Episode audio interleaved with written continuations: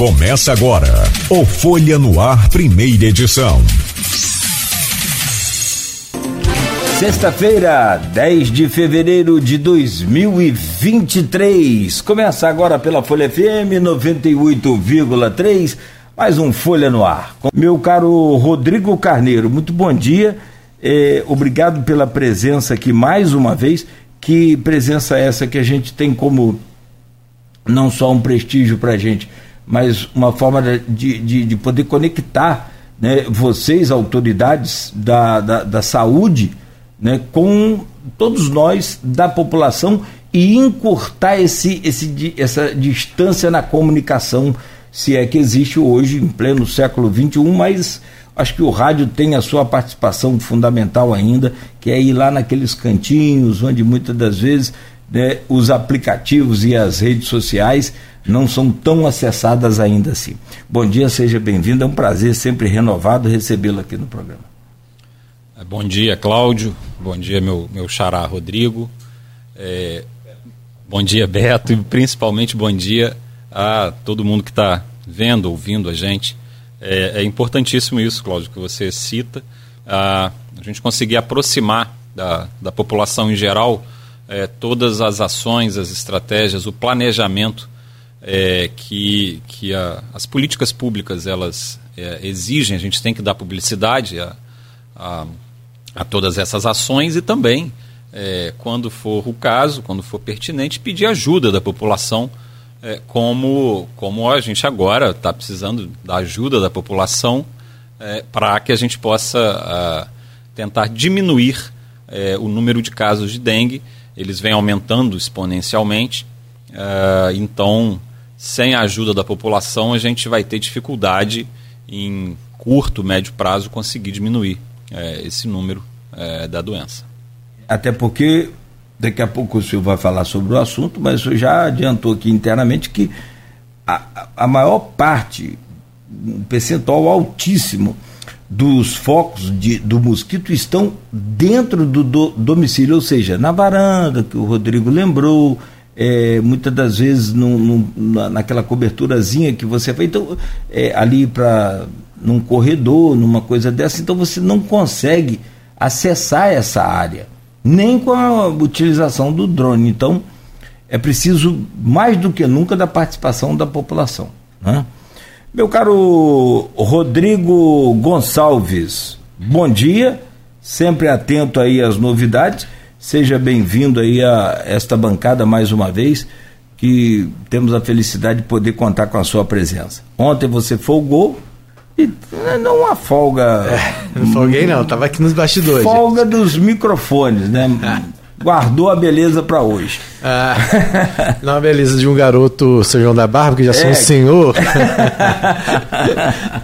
Mas é, primeiro, mais uma vez, dar um bom dia a todo mundo que acompanha a gente em 98.3, você que acompanha a gente não só aqui na cidade de Campos, mas em toda a região, você também que acompanha a gente, claro, pelas redes sociais, onde você pode dar sua participação no nosso programa. Né? Para a gente é sempre um prazer receber toda a equipe da saúde aqui de Campos, porque é a nossa forma de colaborar, como você disse, para que a gente possa viver num lugar mais seguro para todo mundo, né? Então a gente precisa muito da colaboração da, da, população nesse momento, visto aí os índices que a gente tem, a gente está com um índice de infestação acima de 5%, né? Se for avaliar toda a cidade, é um índice muito alto. Né? A gente sabe que isso é de alto risco, então é importante que todo mundo esteja envolvido. E é bom a gente ressaltar que não é um cenário só de campos, é um cenário que vem preocupando é, todo o estado do Rio de Janeiro, né? E outras cidades também do, do Brasil vem enfrentando isso. A gente já tem casos, por exemplo, registrados aqui em São João da Barra, em Gruçaí. Eu tenho parentes, por exemplo, que estão com dengue em Gruçaí, então não é uma coisa específica de campos. É, então é importante a gente estar, tá, todo mundo aí atento a esse programa, apesar de a gente estar tá falando de campos, é um alerta para toda a região. Né? Porque não adianta Campos também fazer o dever de casa e se toda, toda, toda a região também não estiver engajada nisso, para a gente ter aí mais tranquilidade. É, é, o doutor Luiz José de Souza, por exemplo, já tem dado algumas posições em relação a pedir aos plantadores de cana a abertura de mais leitos lá para colocar para pacientes de, de dengue, porque já tem tido uma média de 30 atendimentos, então ele acredita que essa internação pode ser alta, então há a expectativa de saber até 20 leitos para poder atender, porque já existe casos de internação. A gente teve esse óbito de um senhor, de é, um idoso né, lá de travessão, que foi é, a partir daí é, que surgiu então o Start, por Travessão também está com índice alto, de iniciar esse mutirão ontem, que envolveu várias secretarias, não é só a Secretaria de Saúde envolvida nisso, né? E o doutor Rodrigo vai poder falar mais para a gente um pouquinho sobre isso. Na verdade, já estava com desejo de trazer o doutor Rodrigo aqui, antes mesmo da, desse mutirão, até porque a gente tinha é, trazido o Paulo Irano recentemente, né, para falar sobre essa situação, mas como surgiu também um outro assunto que a gente acho muito importante, que era uma lacuna que existia também na cidade e é que tudo indica aí está sendo resolvida, né, que é aí o início do funcionamento do ambulatório de assistência multidisciplinar à população LGBTQIAPN+, né, que a gente vai entender um pouquinho como é que funciona esse esse ambulatório, né? Foi uma decisão aí do Conselho Municipal de Saúde e aí, então, uma outra, um outro serviço que a municipalidade, quer dizer, que, né, que o município passa a ofertar né, de saúde, né, aumentando a cobertura também a toda a população. Não, não, não é correção, até porque o que vale aqui é, é, é, o número certo que você falou. É que no índice do Lira, né, o levantamento do índice de infestação, do mosquito, predial. não é isso, predial, é, não é porcentagem, é, é, um, é, uma espécie de pontos, né? uma coisa assim. Seis é, o, é igual que esse terremoto que chega sim. na escala Richter. Então, o, o, nesse Lira, o, o, índice máximo, que aí é altíssimo risco, risco total, é de 6. E você citou. Você citou 5%. Não é, é, é só dizer que é 5,2%, ou seja, a gente está lá na, na beiradinha. Mas, mas, a sua pergunta é, é, é, pertinente, é o tema desse primeiro bloco. A gente vai falar do, do, do mosquito daqui a pouco, né, do combate ao mosquito daqui a pouco. Doutor Rodrigo, é, Campos tem o primeiro centro de assistência multidisciplinar à população LGBTQIANP+. PN+. P, é, N. PN, PN, então é PN primeiro. Eu coloquei o contrário aqui, perdão. É. Desculpa. É porque, assim, a gente fala assim, ah, é muita letra. Sim. É, mas é assim, é porque cada uma realmente tem uma, uma, um significado, então, assim. E o N também não era uma letra que estava. Entrou mais recente, recente, que é o não binário, né? Que Isso. passou a entrar aí nessa lista dessas letrinhas. E o mais aí. importante é sempre a gente não pode esquecer do mais. Do mais, mais que ele aí, vai né? indicar pessoas que não se é, identifiquem com nenhuma desses das, grupos, né? Isso, dos grupos que estão ali é, é, pelas letras, né? Que estão uhum. representados pelas letras, a Sim. gente encaixa no mais. É a pluralidade das Exato. orientações sexuais que Exato. existe, né? É, e é a realidade, o mundo mudou, muita gente não entende, outros não aceitam, mas é preciso entender, é, no mínimo, e respeitar. Se e entender que não é uma não. população invisível, é uma população que cada Sim. vez cresce mais e precisa de atenção e atenção Sim. básica, atenção de saúde. Então a gente tem que cada vez mais tornar isso. E quando a gente vê uma iniciativa que veio, né, claro, de uma discussão no Conselho é, Municipal de Saúde, mas a iniciativa de criar esse ambulatório é, é trazer visibilidade a essa população que muitas vezes é colocado como invisível até dentro da sua própria casa. Então a gente não pode, de forma alguma, como sociedade, não cumprir também essa obrigação. Então a gente tem que. Por isso que eu fiz questão de trazer essa proposta, né, de, de conversar com vocês sobre essa proposta e trazer essa entrevista para que as pessoas também passem a dar visibilidade e não é e é, é todo serviço de educação, saúde, tudo isso precisa ser voltado também a essa população.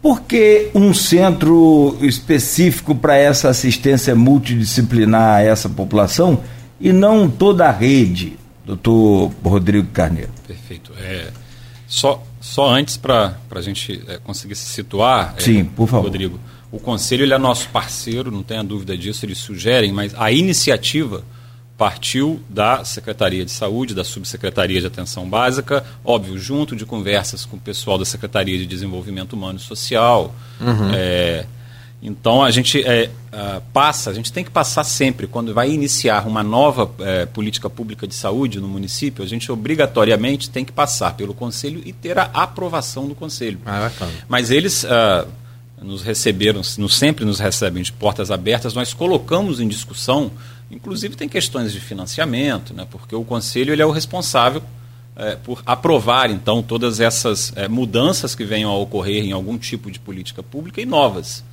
E, e, foi aprovado por unanimidade, a gente teve uma discussão muito é, legal na reunião, e fica até o agradecimento aqui ao, a todos do Conselho Municipal de Saúde pela, pela receptividade por colocar em discussão é, algo tão importante. E como é que surgiu essa demanda para a Secretaria de Saúde? Era algo que vocês percebiam? Vocês foram provocados? Como é que foi isso?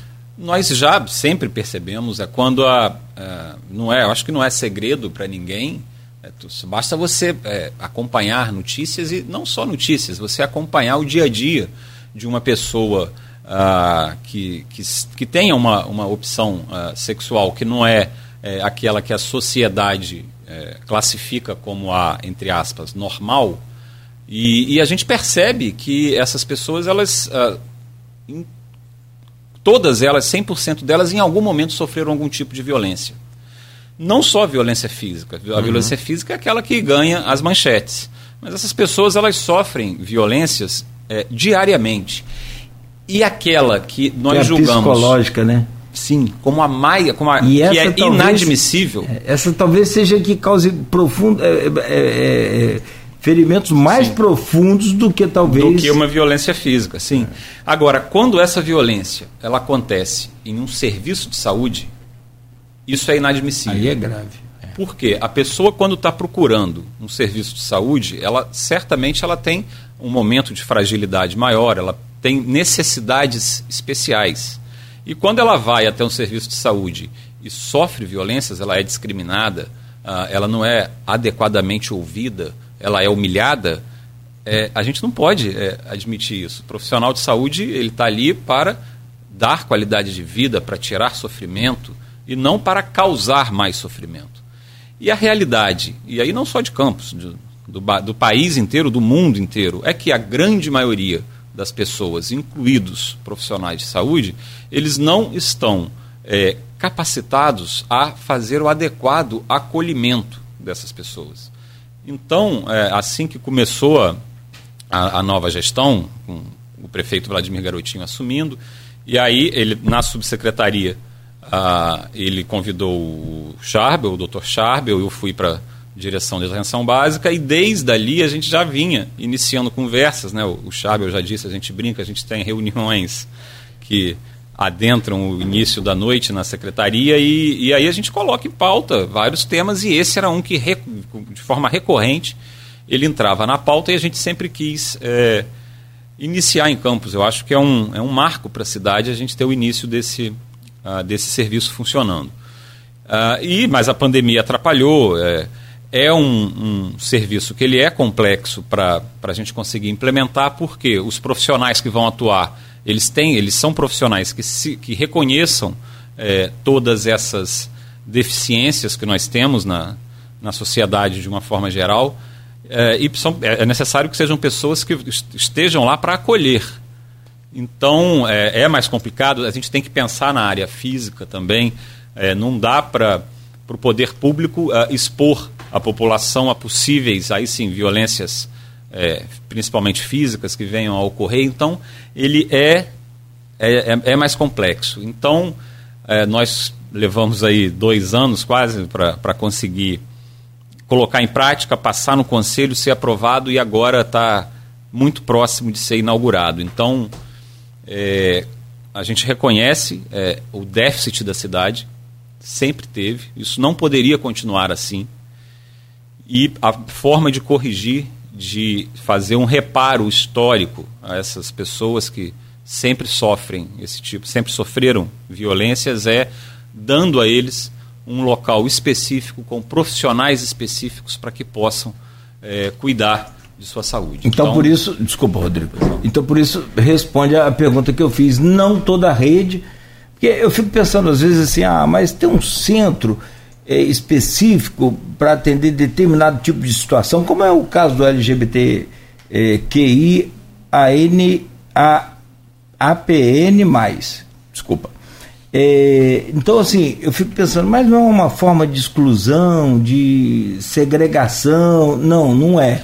É uma forma, porque seria muito complicado treinar toda uma rede é. complexa como é a de Campos, ainda mais com os hospitais contratualizados. É, é isso? isso é o ideal. Você foi perfeito, cirúrgico na sua colocação. Você começou a sua pergunta uhum. da forma que nós, é, quem é, quer fornecer esse tipo de assistência, gosta de é, que pessoa, as pessoas entendam, é isso. Uh, não é uma segregação.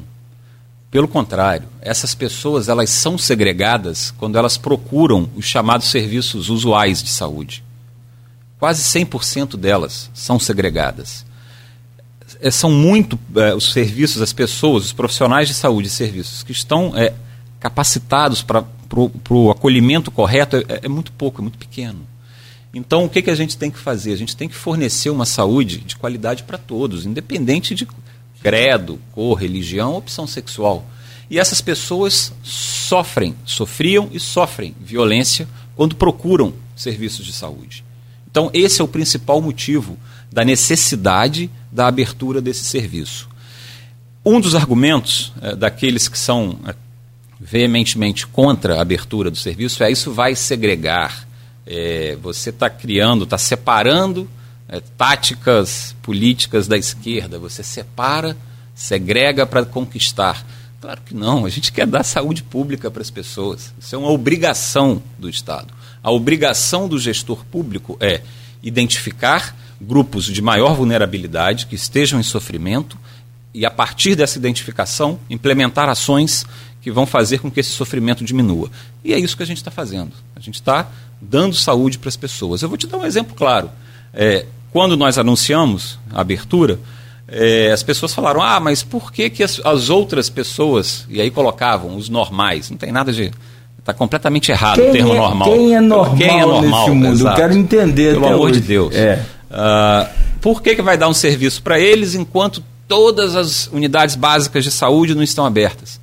Se eu tivesse, se nós, a prefeitura, estivesse abrindo, vou te dar um exemplo, um ambulatório, existe uma subespecialidade que é cirurgia da mão, por exemplo. Pessoas que sofrem acidentes na mão, têm sequelas, é uma cirurgia extremamente delicada, uma cirurgia específica, em que você tem que ter profissionais capacitados para fazer isso. Se a gente estivesse abrindo um serviço gastando recurso, com, ab, abrindo um ambulatório para acompanhamento de lesões pré e pós-cirúrgicas da mão. Ninguém estaria falando nada. Absolutamente nada. Agora, a questão, a pauta de costumes religiosa, é, o incentivo de setores políticos a essa discussão de forma raivosa é o que estimula toda a, o, o, é, o alarde que foi feito com uma notícia que é, eu estou oferecendo saúde para mais uma parcela uhum. da população, né? A prefeitura está oferecendo. Isso é motivo de comemoração. Sim. E a gente tem que. É, porque a gente fala assim, mas é, é no atendimento do básico. É, porque às vezes uma pessoa que é trans, por exemplo, se ela for numa unidade de saúde, no, é, vamos dizer assim, normal, se ela chegar lá, se ela entrar no banheiro é, com o gênero que ela se identifica, o gênero que ela. Às vezes ela, ela passa por certas situações de constrangimento. Então, assim é, é uma coisa simples que a gente fala, mas assim, mas que acontece. Então, é importante quando você tem um lugar que as pessoas vão saber é, é, te identificar como tal, entendeu? Vão te respeitar. Então, assim, é, é importante, é, é porque o que as pessoas querem, às vezes, é tornar invisível uma coisa que é visível, é palpável, está do seu lado e cada vez mais. Então, assim, não tem como mais as pessoas quererem ficar colocando dentro do armário, como foi a vida toda. Não existe mais isso. Acabou isso. É, então, então uma... se as pessoas precisam encarar isso e, e, e, e quando vem iniciativas como essa da prefeitura, é entender com o olhar da saúde, não com o olhar de, de, de que você está, é, é, como você diz, segregando ou, uhum. fazendo favor. Porque não é, não é favor, é saúde é direito de todo mundo. Está na Constituição. Então, assim, e, então é importante a gente falar sobre isso, mas eu queria entender esse ambulatório, o que, que, que vai ser ofertado? É, desde o exame, a consulta, ou é só uma porta de entrada para fazer o encaminhamento para as unidades, para os hospitais? O que, que, como que ele vai funcionar?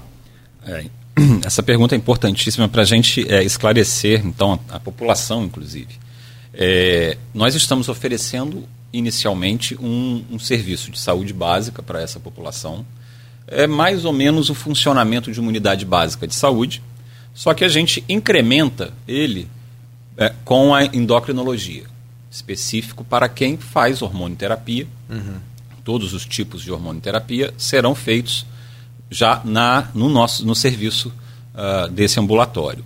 Então, uh, uh, o que, que a gente está fazendo? É, nós teremos consultas de clínico, consultas com endocrinologista. Nós teremos enfermagem, avaliação, consulta de enfermagem, psicologia acompanhando junto também e serviço social. Isso é ah, são os profissionais do ambulatório LGBT de Campos.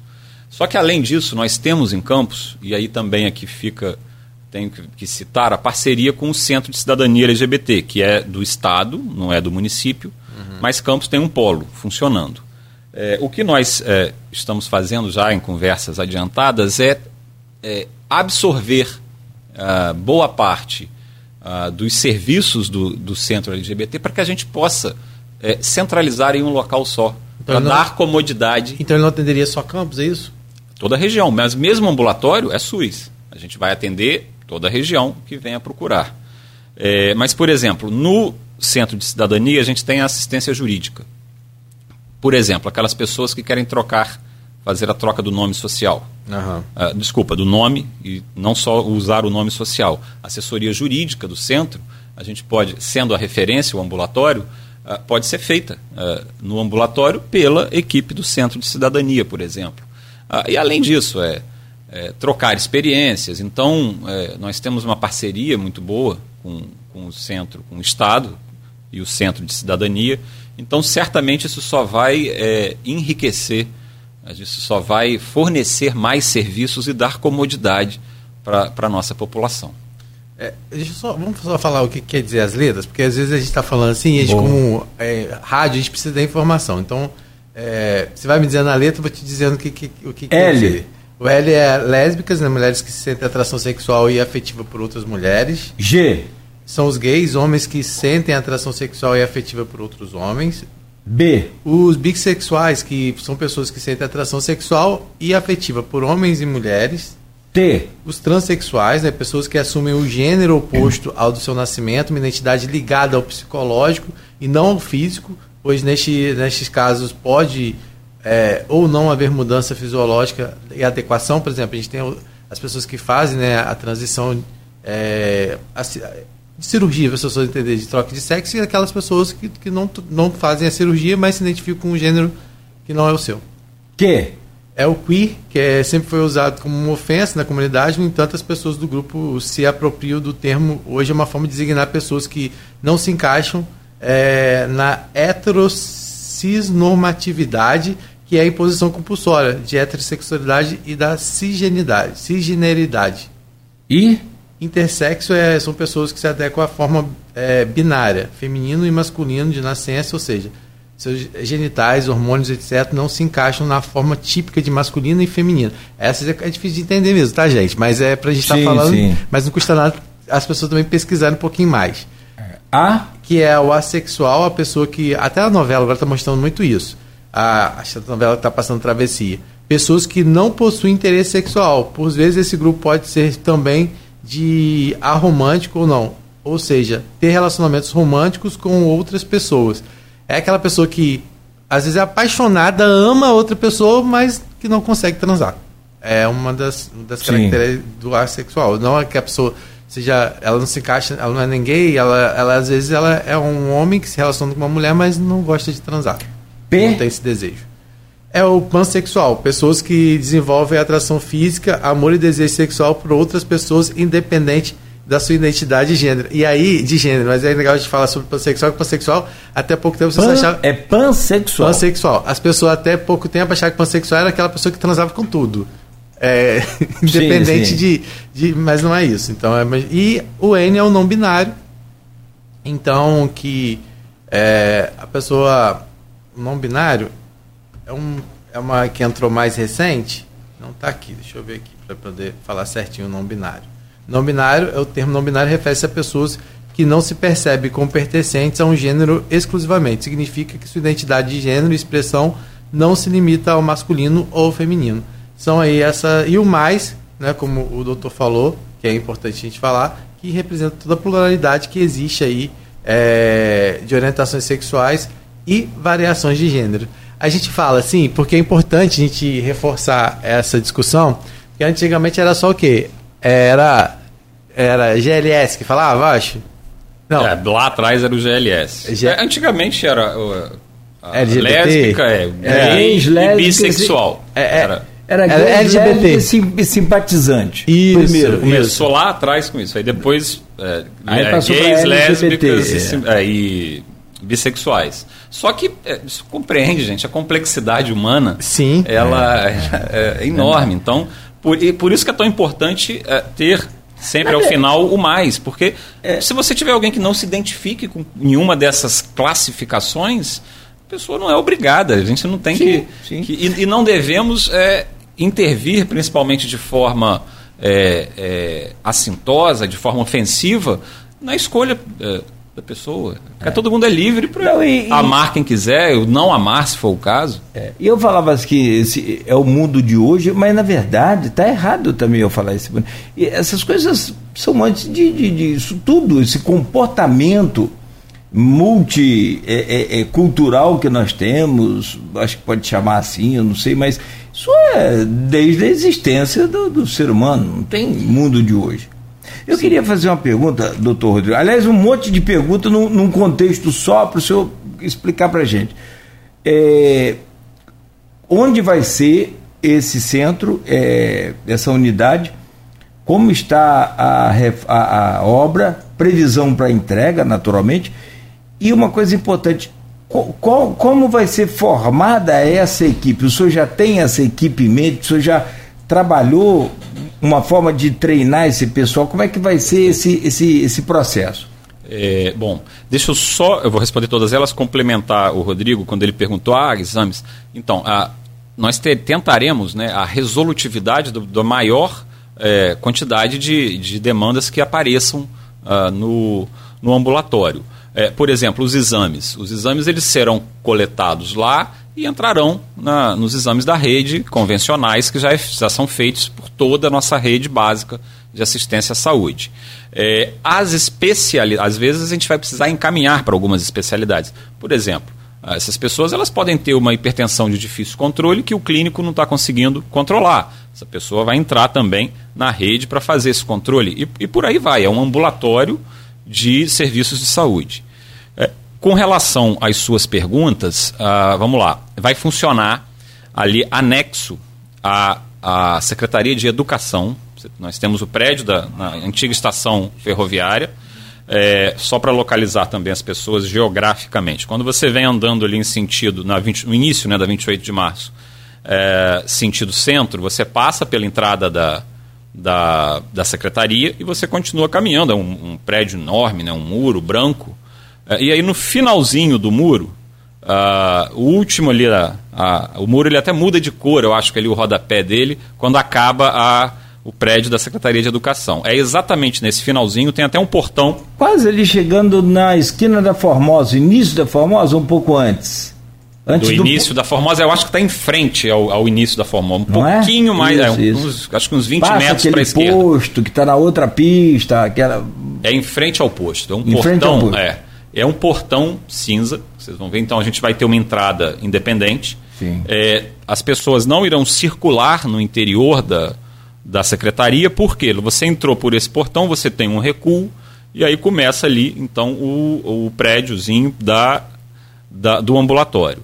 É, então, e, e, aqui tem que inclusive ficar o, agradecimento eterno ao, ao, professor Marcelo Férez, o secretário de Educação, assessora dele, a Cláudia, ah, desculpa, a Kátia Melo, é, que nos é, ajudaram muito para a abertura do, desse serviço, é, abraçaram a causa. Por quê? Porque nessa complexidade da abertura, por exemplo, tem que ser um local central de fácil acesso, tudo que a gente pensava, uh, isso que eu falei de uh, não deixar completamente exposto uh, o acesso do, do ambulatório, porque a gente sabe que, infelizmente, muitas pessoas eh, são maldosas, as pessoas podem tentar praticar alguma, algum ato ofensivo. Então, nós também temos, então, o portão tem essa, esse recuo que também facilita essas questões de segurança. Então, o professor Marcelo e a, e a Kátia, meu muito obrigado é, por poder fornecer meios também, é, ajudar. Né? É, eu acho que as secretarias se comunicam muito bem, nós temos uma relação muito boa com a educação, então fica o agradecimento ao pessoal da educação. É, O que mais, Cláudio, agora? A, a, a, como é que tá a obra? Ah, é, a obra, então, a gente ainda está terminando a, a, a reforma, é, terminou já de colocar piso. Vai ter leito para. Pintura, pra, não, é, leito de internação não, Pra é somente um serviço não, ambulatorial. ambulatorial. Nós teremos né, um consultório, Sim, esse sim, consultório ele será dividido entre os médicos, clínico, endócrino, psicólogo, também vai fazer atendimento lá, o enfermeiro quando necessário. É, nós a- estamos agora a pendência... Não é emergência nem urgência, é um Não, é um ambulatório. ambulatório. Isso, é um ambulatório. É, a gente está vendo agora a possibilidade de se já dá para implementar coleta de preventivo também lá.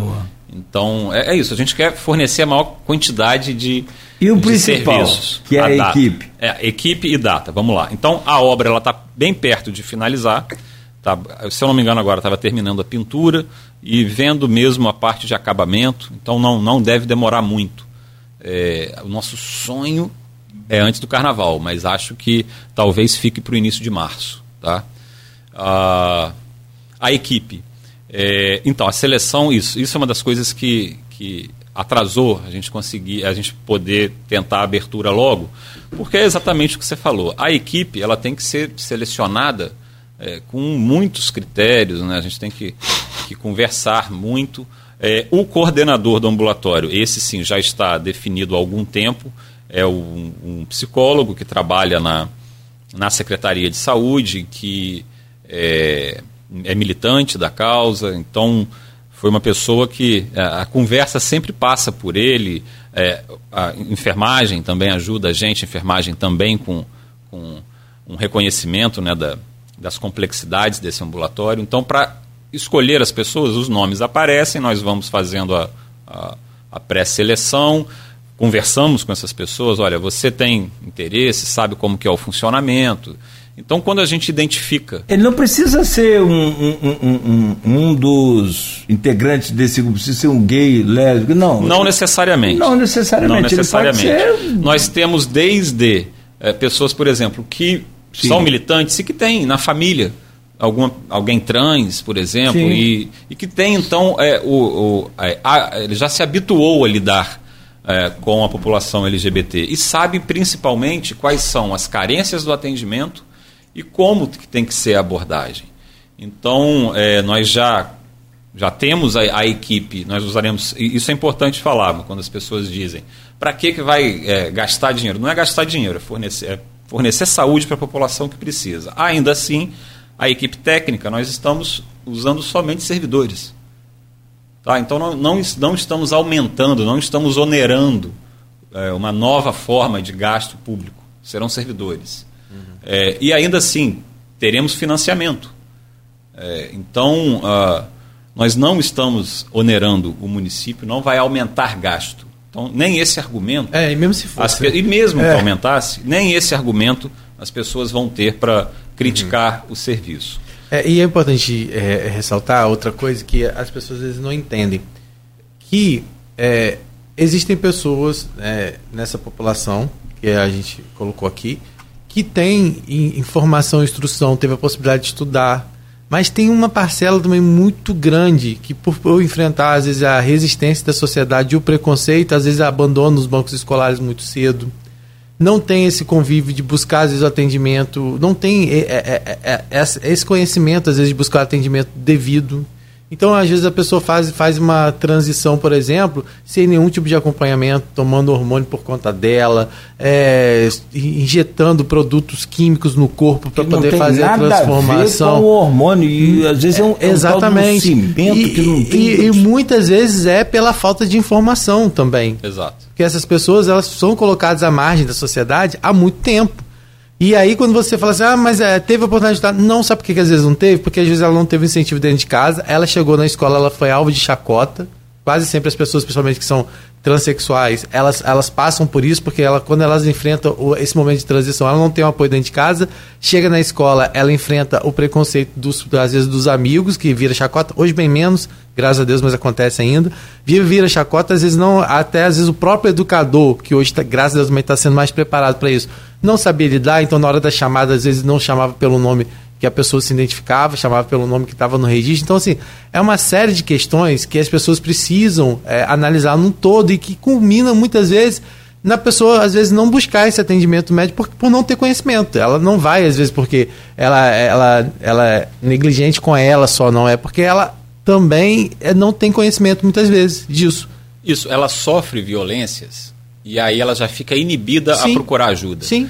Esse é o principal ponto que, a, que o poder público ele não pode mais se omitir, não É. só em Campos, no país No país, é, eu, tô- eu tive a oportunidade, né? É, é uma coisa que me chamou a atenção. É, quando eu fui morar em Goiânia, que eu fui trabalhar num, num veículo de comunicação lá, que foi o Gil Goiás, eu tive a oportunidade de conhecer esse trabalho que já é feito lá há muito tempo. É uma referência, inclusive, no, no, no Brasil, mantido pelo SUS. Muita gente vai lá. É, vai- Lá é um então, é um ambulatório, Ambulatório. de transexualização. Já É. é um, um passo a mais. A lá é feito todo o processo transexualizador.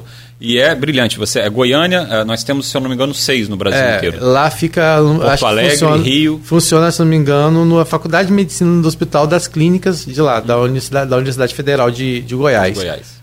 E era um trabalho muito bacana. Quando eu fiquei quando eu tive a oportunidade de conhecer, eu falei assim, poxa, eu, já eu não tinha ouvido falar nem na capital aqui no Rio, pelo menos nunca tinha ouvido nada de falar nesse sentido, nunca tinha visto uma matéria, uma reportagem mostrando que existia esse serviço. E você sabe que Goiânia é uma cidade tão parecida quanto Campos na questão do corona, do, da- das pessoas muito rígidas, do coronel, aquela visão do coronel e tal.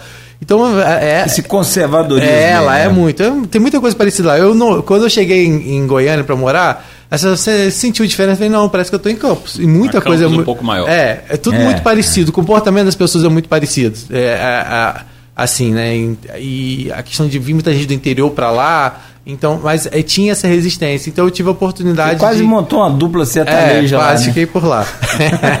então eu tive a oportunidade de conhecer esse projeto e eu fiquei assim, poxa, que bacana, né? Que, por que, que isso não, tem em outros lugares?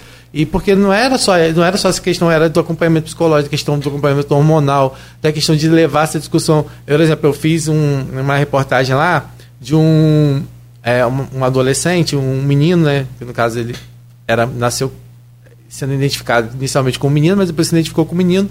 E ele, aos 16 anos, ele queria trocar o nome. E, e a questão da troca de nome hoje é uma coisa que eu não sei como que tá, mas quando a pessoa é menor, não é tão fácil assim.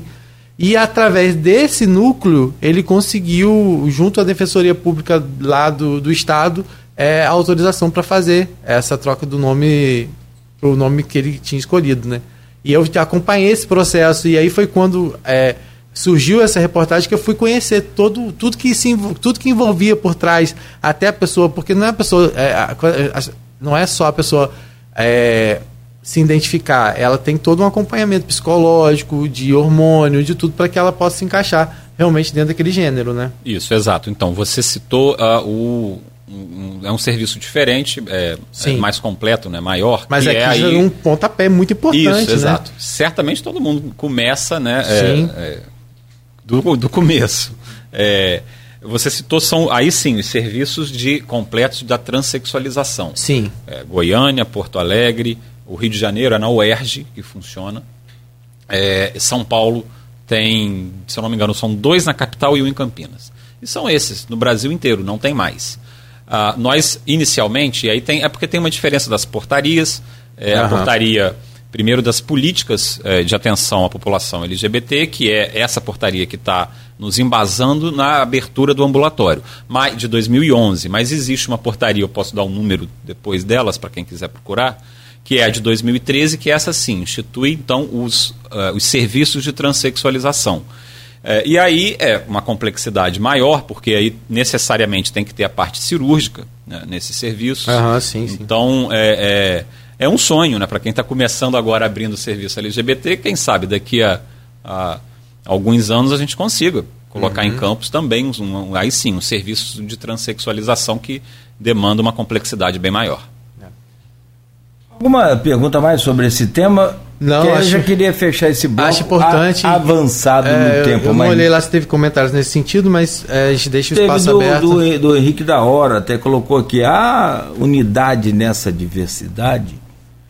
Me parece que esses grupos têm demandas próprias. Sim, é, é, tem demandas próprias eh, do ponto de vista técnico, É. lógico. É, mas o que a gente não quer é o que vocês citaram, é a pessoa ela começa a tomar hormônios da cabeça dela, que alguém avisou, ó, toma isso, toma aquilo, sem fazer o acompanhamento. Aham. Então, essas demandas específicas, elas serão identificadas. E que resultam, inclusive, né, doutor, em problemas de saúde Exato. que depois vão sobrecarregar. E depois vão sobrecarregar é, eles. Pessoas cê, por exemplo, internação. É, uma, por exemplo, uma pessoa que faz um. É, como a gente falou que é, injeta no corpo algo indevidamente por Isso. falta de, de um, um acompanhamento, de uma orientação uma cirurgia dessa para retirada de um produto químico desse, uma internação quase sempre vai parar na UTI. É, ou seja, são internações extremamente caras para o sistema de saúde. São situações como essas preventivas que vão evitar a sobrecarga do sistema de saúde como um todo. Então tem que ser visto, né? Sem dúvida. A gente tem que fornecer é, é, saúde para toda a população. É, e aí uma saúde, é, é eu diria, personificada. Isso. Individualizada. Né? Personalizada para esse. Exato né, para esse pessoal que tem sofrido e muito, conforme o senhor já falou aqui. E é o pior tipo de violência, é aquele a, a, a, a psicológica. É claro que a agressão física é terrível, você tem casos e casos. Mas a pressão, a, a questão da violência psicológica, ela é extremamente terrível. É uma coisa assim inimaginável. O estrago que ela faz no ser humano, Sim. né? Bom, é, eu vou pedir licença então aos Rodrigos e também vou fazer um rápido intervalo só para a gente voltar a conversar e aí a gente vira a chave para o vira-chave e o canhão de preferência e os drones e tudo mais que a prefeitura está utilizando hoje para combater o mosquito da dengue. Como eu sempre falo aqui, ed, ó, educação no trânsito, é, educação para limpeza pública é, e tudo mais, no caso agora também no combate à, à dengue, tem que começar lá na creche. Né? Nem na, na, na, é na creche. O bebezinho ainda está. Eu acho que é por aí o caminho, porque essa coisa toda hoje desse mundo todo é, globalizado e com tanta informação e as pessoas muitas das vezes preferindo se basear numa informação de um grupo de aplicativo de conversa, ao invés de um, um órgão de comunicação é, oficial, e, ou pelo menos institucionalizado, e aí complica, embola mais o meio de campo ainda. Cláudio, só um minutinho, é só para a gente, antes de intervalo, é só avisar a, a, nossos, a todo mundo que está acompanhando a gente, né, principalmente o pessoal da população, é que a gente aqui falou de uma forma muito genérica do que se trata, toda a complexidade que é, né, doutor? A, a questão do atendimento à, à população LGBT QIAPN+, né? Porque a gente vai falar assim de alguns casos mais é, visíveis, mas a gente sabe que tem vários outros tratamentos e acompanhamentos que precisam ser feitos. A gente está falando da questão do hormônio, questão de injetar, e às vezes parece que a gente está né, só é, levando para um lado, é, mas não, a gente, um programa seria pouco para a gente falar de tudo que a gente sabe que precisa de atendimento, de acompanhamento. Então, só para que não fique nenhuma impressão que a gente, né, é, vamos dizer assim, generalizou como se fosse só, só isso. isso. É. E não é. A gente sabe que tem muito várias outras questões, mas muito mais complexas. Inclusive, o ambulatório, a gente, ele vai ser extremamente. É, é, ele vai mudar, certamente. A gente vai iniciar de uma forma e a gente precisa é, da ajuda é, de pessoas que já estão há muito tempo é, militando na área. A gente já até está entrando em contatos extraoficiais. Olha, Vamos precisar de sugestões aqui, o ambulatório vai uhum. funcionar e ele vai se adequando Sim. às necessidades que é. apareçam. O e importante é, temos que abrir a porta. Sim, é o que falta. É, o pontapé inicial é, já começou bem, acredito que sim. E até tem aqui um comentário, já atrasei aqui, mas eu vou só para fechar esse assunto, senão perde o fio, né? Érica Barreto deixa aqui um comentário na nossa é, página no Face. Extremamente importante que essa política pública seja acompanhada de política inclusiva da população LGBT, com a contratação é, de profissionais que fazem parte da sigla, especialmente pessoas trans. Eu perguntei sobre uhum. isso é, o senhor já adiantou um pouco, mas se quiser comentar aqui a, a, uhum. é, é, uma a parte, ideia da, né? É. uma parte da equipe é, faz parte, está dentro do, do grupo LGBTQIAPN+. E a, quem não tá, não é, faça parte desse grupo é, é absolutamente identificado com a, uhum.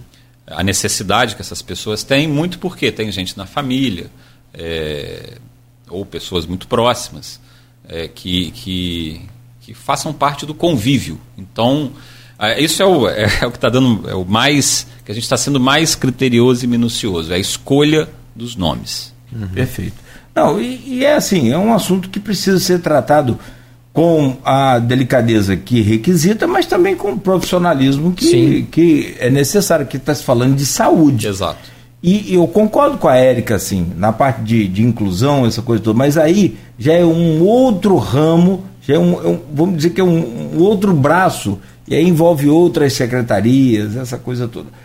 Foco na saúde, primeira coisa. Depois, sim, inclusão. E, e e, e, penso até que já é uma forma de inclusão fantástica. É, e hoje existe centro também de cidadania, né, que é aqui em Campos, que é uma, é uma conquista também do Estado. Acho que surgiu assim, com, com, quando o Bruno Dauari esteve Exato. à frente da Secretaria de Desenvolvimento Social do Estado, né, e foi criado e, e tem conseguido aí ocupar esse espaço que era muito vago. Não, então serão nossos parceiros, é. estaremos juntos. Perfeito. Bom, 8 horas 2 minutos, então breve intervalo. A gente volta em instantes com o Dr. Rodrigo Carneiro, infectologista, subsecretário de Atenção Básica, Vigilância e Promoção à Saúde. Vamos falar sobre o mosquito da dengue, vamos falar sobre os mais de 200 casos de dengue que já foram registrados pela saúde e aqueles que ainda nem procuram, né? Vão se resolvendo ali mesmo é, em casa. Recebendo Rodrigo Carneiro, infectologista, subsecretário de Atenção Básica, Vigilância e Promoção à Saúde. Já falamos aqui sobre a assistência multidisciplinar à população, LGBTQI, N, é, PNA, a intensificação agora de, do trabalho né, do combate à dengue com mutirões. Rodrigo Gonçalves, eu peço a você a gentileza de abrir esse bloco. É, a gente recebeu aqui o Dr. Paulo Irano mais ou menos uma semana falando sobre. Ele tinha adiantado para a gente já que, que travessão seria o primeiro ponto a receber esse mutirão, no, agora no dia 9, foi ontem, né? Travessão foi também o lugar onde aconteceu, onde morava né, a primeira pessoa que morreu com dengue aqui em Campos e também no estado esse ano, né, que é um, um idoso. E as atenções agora se voltaram à travessão, mas é, é, a travessão só foi o pontapé para essa grande força-tarefa que a prefeitura vai fazer envolvendo todas as secretarias. Né? E aí eu queria perguntar ao, ao doutor Rodrigo como é que foi é, é, essa ação em travessão ontem. Eu vi que teve a participação de toda a comunidade, principalmente da escola. Vocês estão envolvendo a escola também nesse trabalho de combate, usando a tecnologia. É, assim, é, é isso vai se repetir em vários outros pontos da cidade? É, isso. Ah, ontem, né? Então nós estivemos lá em, em Travessão e fomos muito bem recebidos. A, a, escola, aliás, tem que deixar os parabéns também para a prefeitura, para a Secretaria de Educação, a escola impecável, é, a área física da escola muito boa, que foi a nossa base para o mutirão. E a população também, o acolhimento da população foi muito bom. É, todo mundo é, colaborando com abrindo casa para para a gente poder é, entrar é, e, e, assim, interagindo muito bem com, com toda a equipe, é, cientes da necessidade, da responsabilidade que todo munícipe tem. Então foi muito bom a travessão ontem, a gente conseguiu é, fazer uma, uma visitação em praticamente toda a, é, em todo, em todo o travessão de campos e o único problema é que tinha um sol para cada um, que ontem é, tava, né? nossa, mãe, É a calor, Escola Municipal é, Albertina Venâncio. Isso, exato. É a escola que serviu de base para gente. E é, qual que é a maior diferença que a gente está agora apostando para na forma como vai uh, uh, abordar a, a epidemia de dengue em termos de prevenção? Bom, em tecnologia, a gente agora vai fazer o uso, então, o CCZ ele já tem lá os drones para para fazer o vasculhar né, de cima os locais. Por exemplo, ontem nós identificamos uma, uma residência com a caixa d'água, é, que o, o, morador provavelmente ele ficou com medo, ela não devia estar tão bem encaixada, aí ele colocou um peso na, na, na, na tampa da caixa d'água. O que, que aconteceu? Esse peso, ela perdeu a convexidade, e aí ela passou então a acumular água. Né? A uhum. água que batia ali era para escorrer por gravidade. Como ela formou ali a, a barriga, a, a, barriga né? a água acumulou. Então o drone consegue identificar. E além disso, a, a tampa não estava tão bem encaixada, tinha uma fresta de mais ou menos 5, 6 centímetros. Suficiente para o mosquito entrar ali, imagina, nesse calor né, que está fazendo, chove e aquilo destapado, o mosquito ele poderia depositar tanto é, na água parada que ficou na tampa da caixa d'água, como dentro da caixa é. d'água. Então o drone identifica. Então, a gente tem agora a tecnologia e também o que a gente está apostando que foi excelente, que é pedir ajuda da educação para a gente abordar crianças e adolescentes. Por quê? Eles, inclusive, ajudaram a gente na panfletagem, os alunos. E os alunos, eh, as crianças e adolescentes, é quem vai levar para casa a, a informação. Os adolescentes, principalmente, eles podem vasculhar uh, o domicílio e ao redor. Uhum. Então a gente está é, investindo muito agora nisso, de mantendo né, o trabalho, principalmente dos agentes comunitários de endemia, é, junto das outras secretarias para recolher inservíveis, é, ferro velho, borracharia, que uhum. são locais classicamente onde tem muita, muito foco. A gente vai manter tudo isso, mas agora estamos otimizando, estamos aumentando, incrementando é, a tecnologia com o drone e apostando na força da educação para a gente conseguir conscientizar a população de que é preciso que cada um faça a sua parte. É, a gente viu, como o Claudio falou, nós estamos com 5.2 né, nesse índice de infestação do, do Lira, né, que a gente sabe que é, é um, um, índice considerado muito risco. Travessão estava dentro dessa área com um índice muito alto? Isso. É, a gente consegue, tem os mapas, né, mapa de calor, né, dizendo quais são as regiões que têm o maior índice de infestação. Aí o que, que a gente faz? É, primeiro, os casos, quando nós. Ó, o CCZ ele tem lá o índice de infestação, nós cruzamos a informação do CCZ com a informação epidemiológica de onde os casos estão acontecendo. Então, uhum. nós usamos essas duas informações para então é, estabelecer quais serão os locais onde a gente vai intensificar as ações de prevenção. Um dos locais era a travessão.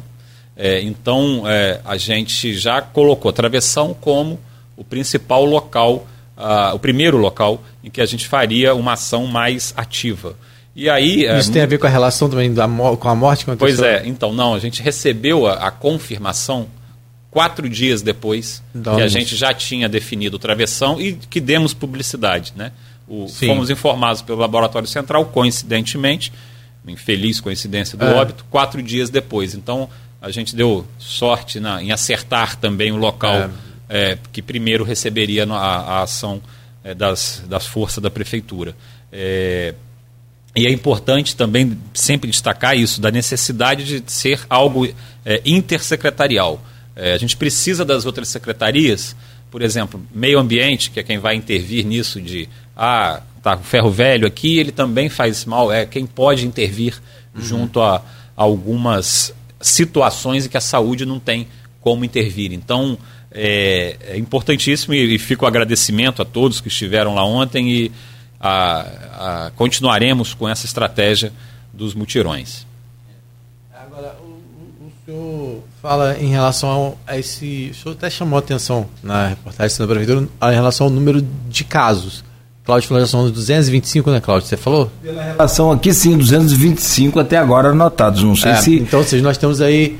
É, nós estamos 60 dias feitos num ano. Não, é, menos. Né? É, verdade. Menos, é, é, um com é, 10, 40. É, 40 dias. 40 estamos, dias hoje. É, 40 dias nós já temos, já temos esse número de casos. É, não era um, um índice que vinha sendo registrado anteriormente? Como é que Não, é isso? então, só para vocês terem uma ideia, o, todo o ano de 2022 nós tivemos 211 casos de dengue confirmados. Então nós em 40 dias, menos, né? Porque Uhum. esse número, se eu não me engano, ele foi atualizado, hoje é sexta, foi na quarta-feira, se eu não me engano. Então, uhum. até quarta-feira, nós já ultrapassamos todo o ano de 2022. Então, uhum. é, só que nós já estamos alerta, nós percebemos esse aumento já em, em janeiro. Né? Quando nós demos o primeiro alerta, foi até na reunião uh, do gabinete de crise, porque a gente tem o comitê, como o Cláudio disse, da Covid, que agora o é Covid tudo. não é o nosso é. problema. É, aí a gente transformou é, vão, certamente isso vai virar uma, uma rotina que é o gabinete de Covid e de doenças emergentes e reemergentes. A dengue é uma doença reemergente. Hoje é a nossa preocupação em termos de vigilância maior está na dengue. Então, desde a da reunião do gabinete, a gente já tinha identificado é, o aumento. É, a gente não pode, assim, ah, aumentou é, em um intervalo muito pequeno, já dá o disparo né, uhum. para as outras secretarias, para o Estado. A gente tem que esperar ter certeza que a curva é ascendente. A gente leva ali duas semanas é, observando o número de casos notificados. A partir do momento em que a gente percebeu é uma tendência de alta, aí sim a gente faz o disparo para a população e para os órgãos competentes. E dentro desse índice de, que vem acontecendo de casos, já é, já é possível identificar algum tipo de dengue mais específico que está atingindo, se é o 2, se é o 1? Um? É, então, nós já temos né, as amostras, elas já estão, foram enviadas para o laboratório central é, para fazer então a, a, genotipagem, a identificação do tipo do vírus da dengue. É, isso é importante porque é, os diferentes sorotipos eles podem ter é, uma, uma afinidade, por exemplo, é, por causar lesão em sistema nervoso central, outros causam mais hemorragia. Então, a gente conhecendo isso, aí a assistência médica ela pode se preparar melhor. A gente já enviou as amostras, está só aguardando o resultado do, do LACEN. Então não dá para saber ainda se é... Ainda não temos certeza. É, o, o, último que circulou foi o sorotipo 3, talvez seja ele. Se houver, isso é importante porque se houver mudança, nós temos um maior risco de doença grave, porque a dengue tem aquilo, é uma, aumenta a chance de doença grave quando você faz uma infecções é, é, progressivas, né, infecções de repetição, principalmente por sorotipos diferentes. É. Então, assim, é, eu tenho visto, a gente tem aqui o, o, centro de diagnóstico e tratamento lá, o Jaime Tinoco, né, que fica ali. É, esse é do pós-Covid. A gente tem o centro de referência da dengue e o Jaime Tinoco, é, do saudoso Dr. Jaime, uhum. é o do pós-Covid. O que, ah, que a tá. gente fez? É, como o, o Covid, pós-Covid, ele está com uma procura muito pequena e a gente está com a necessidade né, da dengue, nós expandimos o centro de referência da dengue, é, é, provisoriamente, até os casos diminuírem, para fazer, então, para dar um suporte melhor, é, maior à população. Então, agora ali está tá só com dengue funcionando. Onde e, é? No, no anexo dos plantadores mesmo. Onde foi o, o CRD sempre, é, né? Isso, o onde sempre funcionou o CRD, agora ele está maior.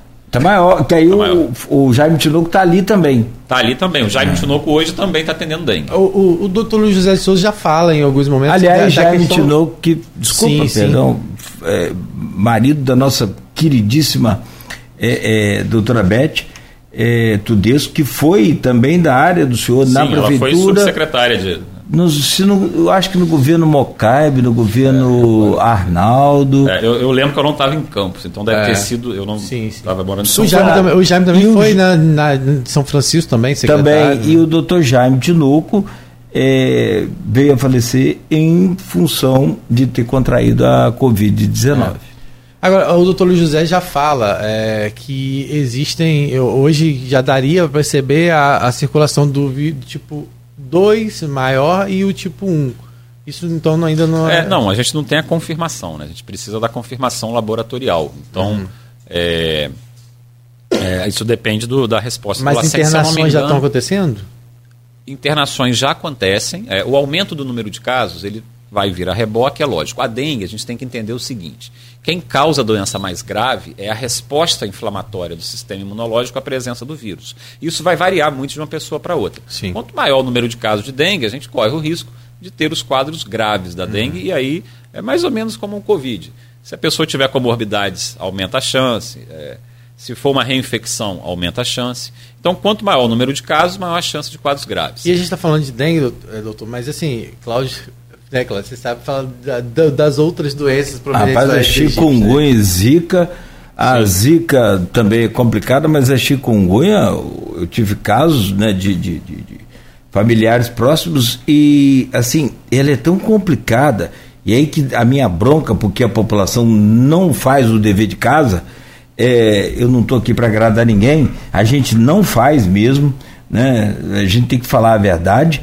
É, porque se a gente combatesse o mosquito para valer, a gente não tinha esse sofrimento. Aí você fala, mas por que, que você teve uma pessoa da família que pegou? Ah, pode ser uma vizinhança, uhum. como é o caso da comunidade, do bairro, da localidade. Porque, e, e hoje Campos tem um, um, problema gravíssimo, principalmente na área central. É, são muitos imóveis fechados, o que dificulta, mas como é que você vai entrar no imóvel fechado? Então, essa pessoa pegou chikungunya e, e, ela, a própria, o nome já diz, né? Corcunda, e, envergada, essa coisa toda. E foram dois anos de juntas doloridas e inchadas. É, é, punhos, principalmente os punhos e os pés, né? É uma loucura, né, é. doutor? É, é, então, é a morbidade da doença. A dengue, normalmente, ela é quadro, aquele quadro agudo, a pessoa fica muito grave e a maior parte das vezes se recupera completamente é, pós o quadro agudo. A chikungunya ela tem essa particularidade, é, normalmente o quadro agudo ele é um pouco menos intenso que o da dengue, só que a morbidade da chikungunya ela é maior, porque faz essas sequelas que também são mediadas pelo sistema imunológico. Né? O sistema imunológico vai é, é, combater o vírus da, da, chikungunya e acaba as substâncias produzidas, os anticorpos, eles também agridem, principalmente as, as articulações. E é isso, quadros arrastados, né, incapacitantes. Então, é um problema de saúde pública. E a Zika, a gente não pode esquecer da Zika, vocês vão lembrar, anos atrás a gente teve o problema lá no Nordeste, principalmente, isso, da má formação congênita secundária é, ao vírus da Zika.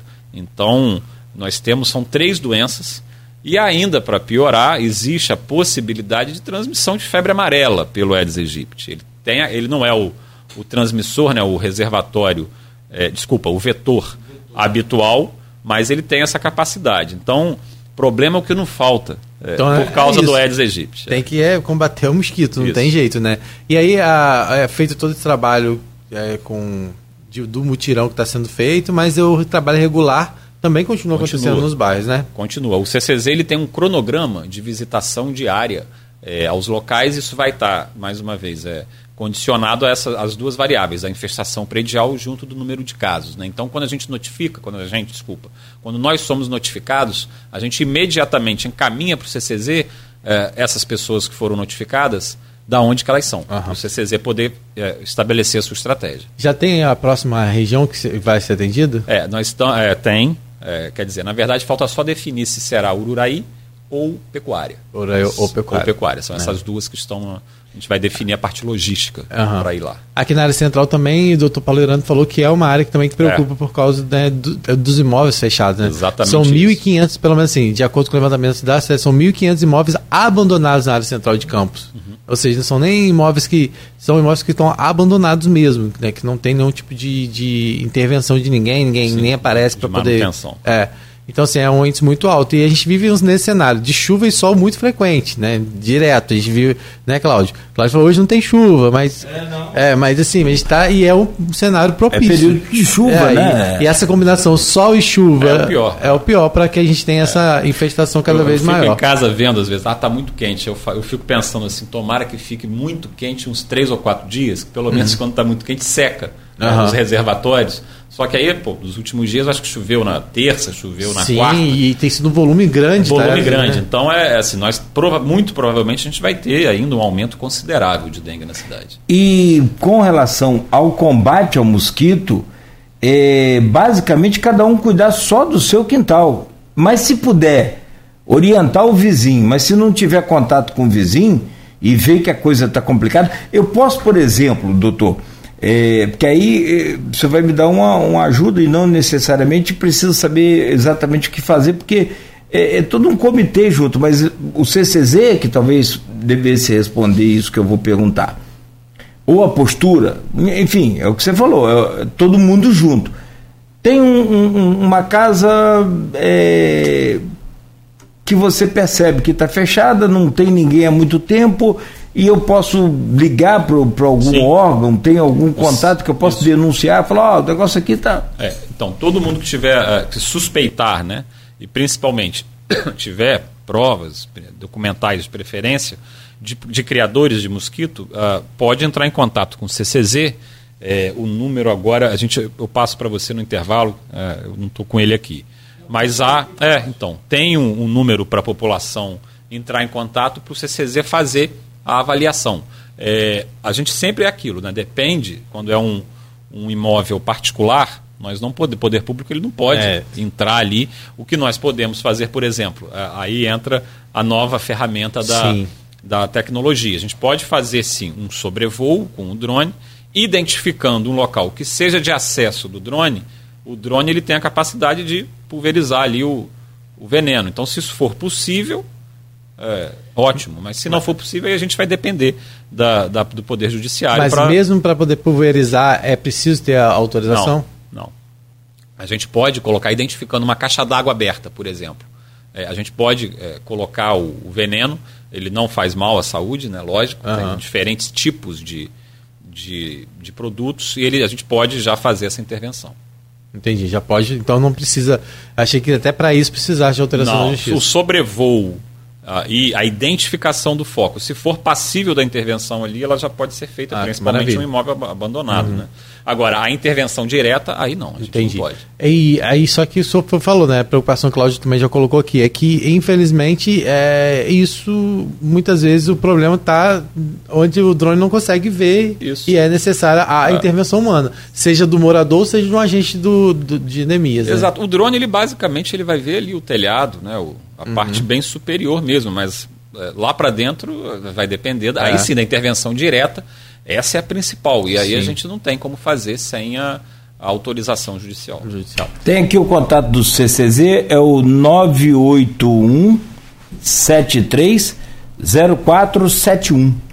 Eu vou repetir, 981 73 0471, que é o telefone do é, CCZ. Agora, é interessante poder aplicar o, o- o veneno, eu não diria, o, o- remédio, né? Isso. E só uma dúvida, doutor, porque a gente sempre fica aqui e te vê, mas é porque tem uma piscina aqui com a água verde. O mosquito não gosta de água suja. Isso. É, a piscina a gente acha que é, é sempre um grande é, é, vilão. A piscina, aquela água ali, quando fica parada há muito tempo, ela inclusive ela já tem é, o, o predador natural, é, tanto da- do- dos ovos principal, e principalmente da larva.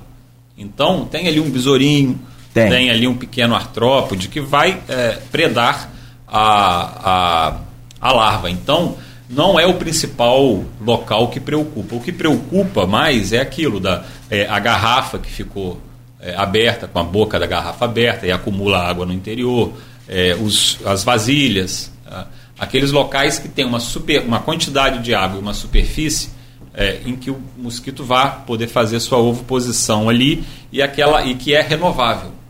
Então, a água também que fica parada muito tempo, normalmente esses predadores naturais eles já vão é, fazer o trabalho de, de, de predar as larvas. E é bom, a gente, a gente falou que é, ninguém tá mandando ninguém tomar conta da vida de- dos outros do vizinho, não, tá? Mas dá aquela Mas nesse olhadinha. caso pro seu- pode, Nesses é. casos pode. Esse cara tem imunidade. É, você que está no prédio ali, está olhando a casa do vizinho, está vendo que, que tem problema, entre em contato. É, é, a gente tá. é, nesse Meu caso, filho, nesse esse- caso tem imunidade para tomar conta da vida do vizinho. É porque, na, na verdade, você vai se proteger, prote- É, proteger porque- a sua família, proteger o Exatamente. bairro, a cidade, mas proteger o próprio vizinho É, também. e, e- e a gente sabe que o mosquito ele tem um, ele, né, ele tem um, um campo de, de voo muito, muito Um raio de ação, ah, é, muito isso, alto, né, isso. muito grande. Por mais aí as pessoas falam assim, ah, tem que botar fumacê. E não é assim, gente. Fumacê é controlado. É porque a gente tem que, a gente tem que entender que tem todo um. é, não é só o mosquito que ele mata, é um inseticida. Então ele acaba matando também outros insetos que ajudam na flora. Então, assim, é importante as pessoas acharem que não é só. Ah, bota o fumacê. Não é isso.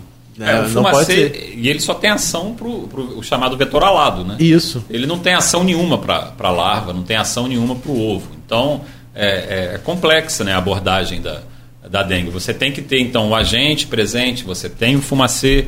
Agora, tudo isso diminui muito a eficácia se nós não tivermos a adesão da população a essas medidas de prevenção. É, e aí onde a gente volta a falar do trabalho de educação que está sendo feito também. Né? E ontem eu vi que a ação foi na escola de travessão, mas ontem toda a rede municipal de educação estava fazendo, desenvolvendo ações dentro do planejamento de todo professor. Ele tinha que colocar ontem alguma atividade que fizesse esse tipo de, de orientação no trabalho de combate ao mosquito Aedes aegypti. Então foi muito bacana porque não foi uma coisa que se restringiu só à travessão. né? Teve em travessão, mas teve em todas as escolas da, da rede municipal. Doutor, é, então a, a sua acredita que o próximo tirão já deve acontecer aí a partir de quando, mais ou menos? Provavelmente já na- nessa próxima semana a gente já vai estar indo ou em Ururaí ou na Na pecuária. pecuária. Pecuária é a minha área lá. É a minha região. Pergunta: por que, que não tem vacina contra Então, dengue, é. zika e chikungunya? É, então, a, contra Zika e chikungunya, é, é, se eu não me engano, a gente ainda não tem nem nas, nas fases iniciais experimentais. Talvez tenha alguma em fase ainda, fase 1 e bem experimental. É, a da dengue, existe uma vacina contra a dengue, só que essa vacina, a dengue tem essa particularidade que é, ah, quando a pessoa tem uma infecção, ela hipersensibiliza, ela pode né, hipersensibilizar o seu sistema imunológico. E aí é uma teoria que diz que se eu tiver novamente a dengue, eu posso ah, ah, desencadear um gatilho do meu sistema imunológico que vai me fazer com que eu tenha uma dengue muito mais grave. Então, o que emperra um pouco a vacina é, é essa questão da. Ah, os testes demonstraram que quando eu vacino uma pessoa, é, eu posso aumentar o risco dela ter um quadro mais grave uh, de dengue. Então, os estudos eles avançam e depois eles uh, retornam. Sim. Exatamente por causa disso, da, dos sorotipos, os quatro sorotipos, uh, e aí eu posso hipersensibilizar um paciente e desenvolver uma dengue mais grave. Diferentemente do coronavírus, no caso é, é, dessa, dessa genoma aí Covid-19, né, dessa versão Covid-19, a vacina já existia antes. Sim. Ela só foi alterada, porque a, a tuba do, do, do, do, da Terra plana fica, ah, mas você fala lá porque tem a vacina para Covid, que fizeram a vacina com quatro meses, por que, que não faz a vacina? Uma coisa, uma coisa que completamente diferente. Da, da teoria conspiratória sim, do sim. fim Gente, do mundo, a, do apocalipse. Que... A complexidade que é para se fazer é. uma vacina, ela é muito grande, porque você tem que é, ter total conhecimento é, da estrutural do microorganismo que você quer propor a vacina, você tem que ter conhecimento da interação desse microorganismo com o sistema imunológico, a evolução da doença e por aí vai. Na dengue, assim, resumindo, a gente conseguiria, é, seria uma forma de implementar a vacinação se eu conseguisse fazer sorologia de toda a população que seria vacinada para saber se ela já teve contato ou não com o vírus da dengue. Em termos de saúde pública, a gente sabe que isso é, é praticamente impossível. Então, esse é o principal motivo da, da vacina da dengue ela é, de, atrasar, né, demorar a ser usada em, em grande escala. Com vacina, vamos para o intervalo e volta. Destaque mais, doutor, sobre a questão da dengue. Reforçar para a população, sim, ajudem. Sim. É, é, vocês irão se ajudar, vai diminuir o número de casos e, e nós estamos então com essas estratégias todas para tentar diminuir a dengue no município, é, contando sempre então agora com educação, ajudando a gente a informar, a educar melhor ainda a população. Inclusive, é, tem algumas perguntas, a Verônica Barreto perguntando se ah, boa, boa, boa. continua sendo referência. Os plantadores é a referência de internação, de internação. é isso que o doutor Luiz José já comentou. Da, a gente, inclusive, tá, já está avaliando a expansão dos leitos, mas a gente não está ainda, tem leito disponível, os leitos não estão lotados. Uhum. E a gente pode dizer que já vive um surto da, é, essa, então, essa definição a gente tem que sempre estar tá refazendo contas. Né? Um cálculo que não é tão simples. Uhum. Agora, é, na prática, o que a gente já pode afirmar é 99,9% de chance de nós termos uma epidemia. Tá? A gente vai refazendo as contas, talvez a gente já, já consiga classificar como uma epidemia. Mas é, isso é semântica. É, é isso, então, é, isso não vai mudar. É a forma de entender. Exato, isso não vai mudar a nossa, o nosso, a nossa forma de ação, né, nossas estratégias. Então, os casos estão aumentando vertiginosamente, estamos preocupados. É, quando a gente tiver já o critério de epidemia, a gente vai passar assim, aí, sempre a usar o termo estamos em uma epidemia, mas se ainda não estamos, nós iremos para a epidemia com certeza. Então, isso não, não, é, não é esse o motivo que deve não, embasar a nossa, nossa ação. E nem se é o tipo 1, se é o tipo 2, se é o tipo 3. Isso só vai, só, só vai orientar isso a questão. É uma informação técnica vai mais. Poder, é, né, mas que a, no final das contas, a preocupação é combater o foco, combater o mosquito Aedes aegypti, e isso todo mundo tem que estar. Tá, toda a população tem que participar. É, o mosquito tem uma horazinha de, de atacar mais, que é finzinho da, da, né, da, da, da início da manhã, finzinho da tarde. Isso, início Você... da manhã, assim, quando é, a gente brinca, né, que a temperatura, ele é um mosquito que não gosta do, de se expor ao alto calor. Então, uhum. é isso. Normalmente é, é as primeiras horas e principalmente final da tarde. É. Assim, a gente poderia falar ainda sobre isso rapidamente, mas sobre a questão de sintoma, que ele se confunde muito né, com, com outros sintomas, mas o básico, assim, de, da pessoa já ter que buscar atendimento, eu acho que é em que é, momento? É, então, o, quando que você deve ir buscar atendimento? Os sintomas são aqueles que a maioria da população já conhece, que é a febre de início é, súbito, com dor no corpo, dor nas articulações, dor de cabeça, é, perde o apetite e uma prostração importante, aquela aquele paciente que não quer sair da cama, que fala, parece que um trator passou em cima de mim, que ele sente muita dor. É, você deve sempre se hidratar. O principal fator de melhora de prognóstico é a hidratação. Então, a partir do momento que você está com esses sintomas e, por exemplo, começa a vomitar, não consegue se hidratar, você deve procurar assistência médica. Ou você está conseguindo se hidratar, você está tomando o seu analgésico, seu antitérmico, preferencialmente a dipirona, é, e depois de 24, 48 horas eu não estou melhorando ou estou piorando. Também é o momento de você procurar assistência médica. E lógico, se você tiver uma piora rápida do seu estado geral, né, não estou conseguindo sair da cama é, de tanta dor e prostração, tem que ir para procurar o auxílio médico. É, e só reforçando também, gente, e agora mudando, voltando à questão dos agentes, todos os agentes são identificados com QR Code, não é isso? Para que as pessoas possam Sim, identificar tem um crachazinho com né, pra, é porque algumas pessoas têm essa questão de resistência de deixar entrar, né? Acaba com isso, pelo amor de Deus. Porque às vezes você é no detalhe que esse a Aedes aegypti vai lá proliferar, né? Eu, eu já falei aqui uma deu uma vez que foi no quintal da casa da minha avó tinha uma casquinha de ovo. Uma casca de ovo que estava lá virada. Virada. E, uma, e ninguém ligou para aquela caixa de ovo, porque achou que, né? Que... É que o pessoal coloca nas plantinhas, ovo é bom porque tem cálcio, é, né? Você sabe? Então, é, eu não, não é. sabia, eu sei que tava a lá. Eu, do... é... Só que para ela fazer efeito leva 60 na verdade, anos. Na verdade, na casa da tia avó, né? É, tava lá a casca, a casca de, de ovo lá e com água. Então, assim, as pessoas às vezes pensam ah, num pratinho, pensam num, numa coisa, no, às vezes num pote que tá lá do cachorro no canil que, que às vezes é, deixou dentro do canil. Tá, acontece, já aconteceu também, na casa de, de, um primo. Dele, ele, o cachorro, não, o canil tava com problema, ele deixou, fechou o canil e deixou o cachorro solto no quintal. Quando ele foi ver a, a água do cachorro dentro do canil, ele não tinha tirado.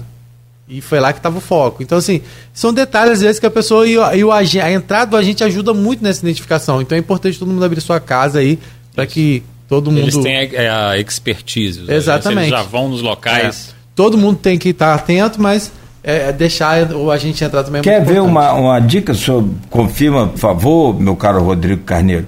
É, eu uso muito pra, porque eu tive hemorrágica, a dengue hemorrágica, foi muito complicado, porque aí é, é aquela história, é, é, é, outro patamar, como diz aquele menino lá do Flamengo.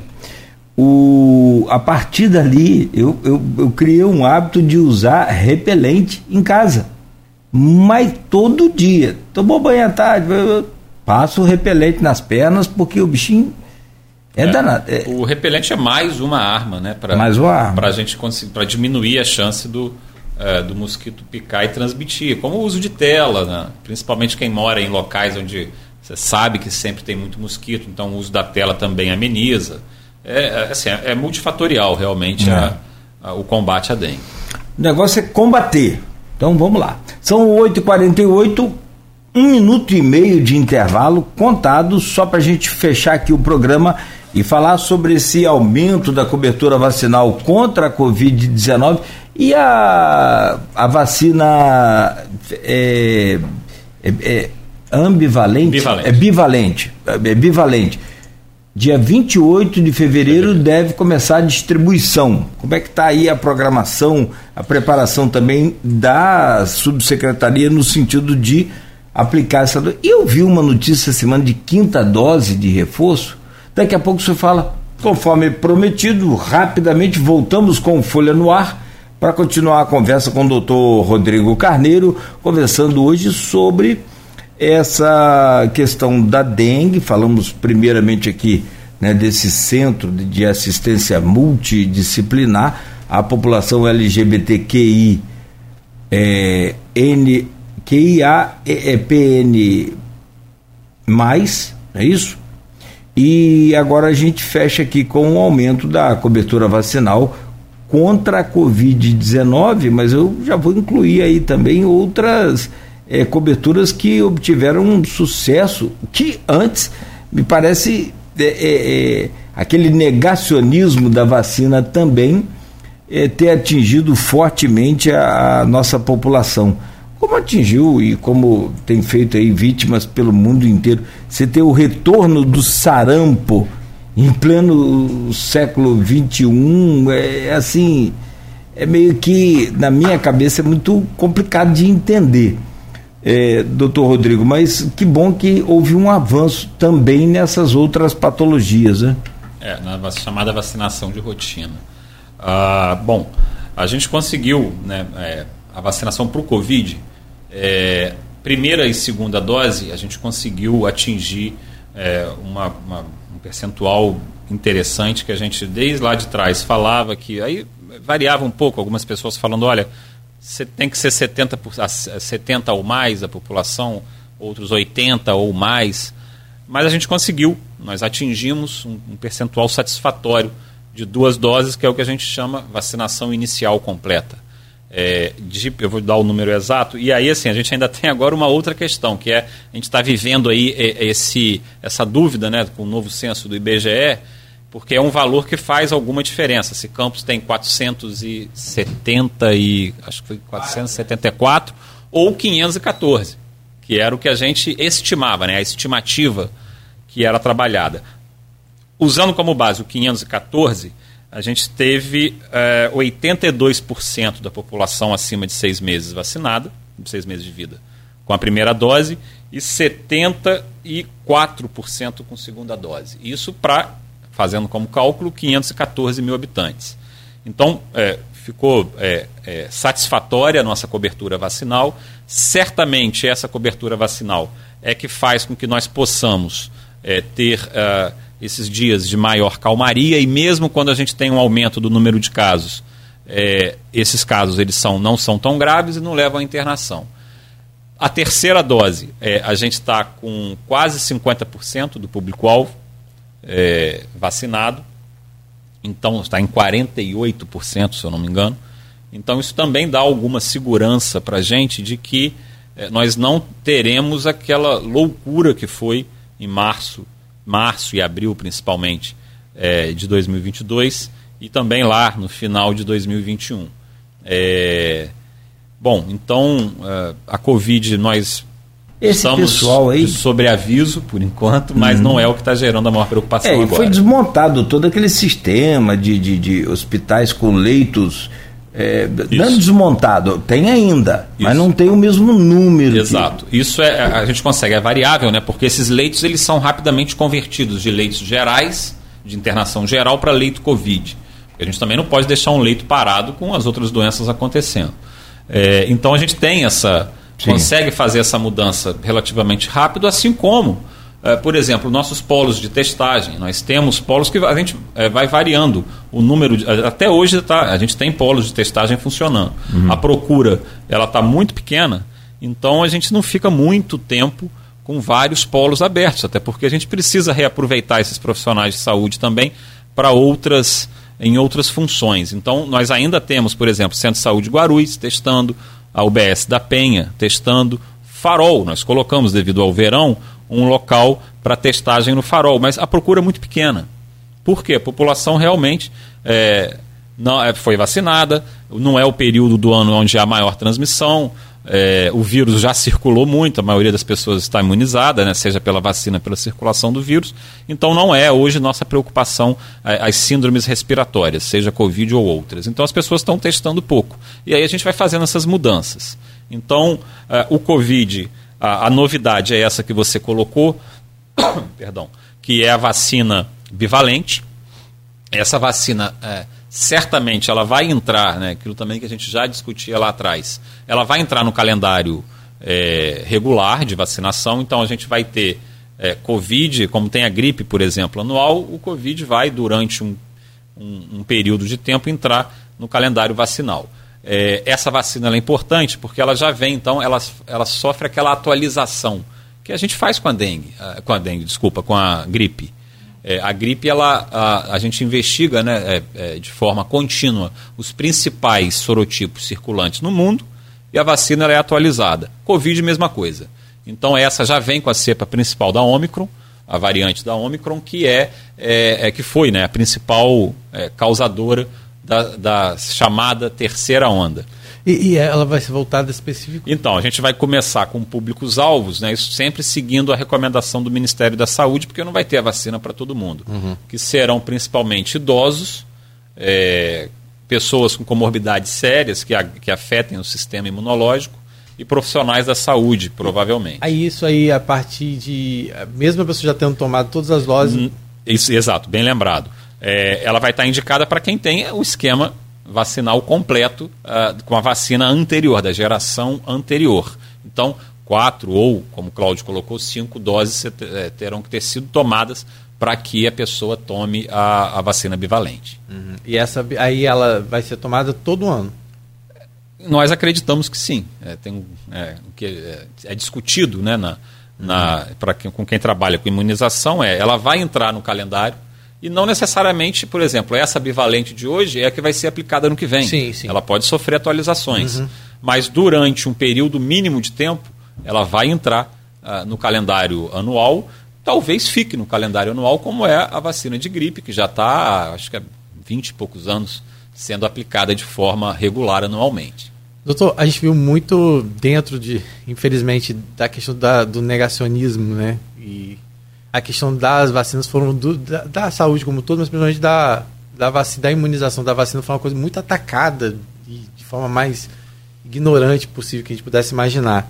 O senhor já percebe uma reação da população em relação a isso? Isso já, já muda? Eu sei que é pouco tempo ainda de um novo governo, mas assim, a, a, o trabalho que vocês fizeram mais recente em relação já consegue perceber essa mudança? As pessoas já, hoje já estão buscando mais pela vacina, já conseguiram assimilar que a vacina é, apesar de desde o início ter sido provado que era seguro, tanto para criança quanto para qualquer faixa etária, hoje já se percebe, não só em relação à vacina da Covid, mas até a outras vacinas que foram negligenciadas, como o Claudio colocou aqui, da poliomielite, né, Claudio, que a gente nunca imaginou passar por uma situação dessa de novo, né, de correr risco de ter pessoas é, com sequelas graves por conta de responsabilidade né, de um pai, às vezes. É, sim, a gente já está percebendo que a população voltou a, a aceitar melhor e a procurar a, a, imunização de uma forma mais regular. Isso é, é, é bem característico e a gente vai só é, aguardar a, fechar o, é, a gente faz o cálculo sempre quadrimestral, fechar o quadrimestre